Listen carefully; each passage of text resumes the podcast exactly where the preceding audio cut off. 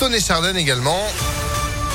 Sous les éclaircies qui devraient se mettre en place, la météo, juste après l'info de Sandrine Ollier, bonjour. Bonjour Phil, bonjour à tous. À la une à Lyon, des rassemblements en soutien au peuple ukrainien.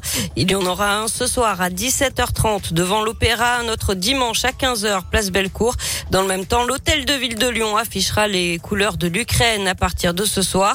Sur les réseaux sociaux, Grégory Doucet, le maire de Lyon, appelle à un arrêt immédiat des hostilités pour faire prévaloir la paix et le droit international.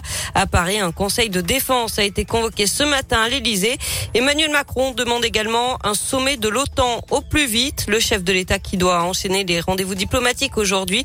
Il va participer à une visioconférence du G7 dans l'après-midi, direction Bruxelles. Ensuite, pour un sommet des dirigeants de l'Union européenne à 20h.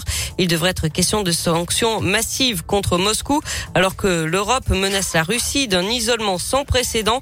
Les ambassadeurs des 30 pays membres de l'OTAN se réunissent aussi en urgence à Bruxelles. L'attaque russe en Ukraine a commencé tôt ce matin. Plus de 40 soldats ukrainiens et une dizaine de civils auraient été tués dans les tirs et les bombardements. L'armée russe affirme de son côté que les civils n'ont rien à craindre et qu'elle ne cible que des objectifs militaires qui ont d'ailleurs été détruits. Et puis l'inquiétude gagne désormais les pays frontaliers du conflit. Berlin se dit prêt à aider massivement la Pologne en cas d'afflux de réfugiés fuyant l'invasion russe. La Lituanie, elle, instaure l'état d'urgence et la Moldavie ferme son euh, ses aéroports.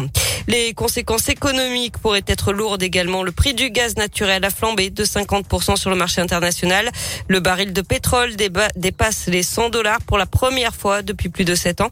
Et les bourses internationales s'écroulent. Celle de Paris est ouverte ce matin en forte baisse à moins 4,19%. Et puis notez que France Télé bouleverse ses programmes.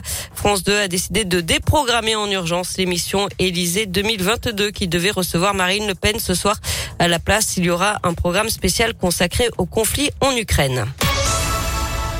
On passe au sport avec euh, du foot et Marseille qui joue ce soir son 16e de finale retour de la Ligue Europa Conférence. C'est la troisième Coupe d'Europe. Déplacement à Bakou en, euh, Azerbaïdjan pour défier Karabag. C'est à partir de 18h45. Du basket aussi avec ce rendez-vous européen à l'Astrobal.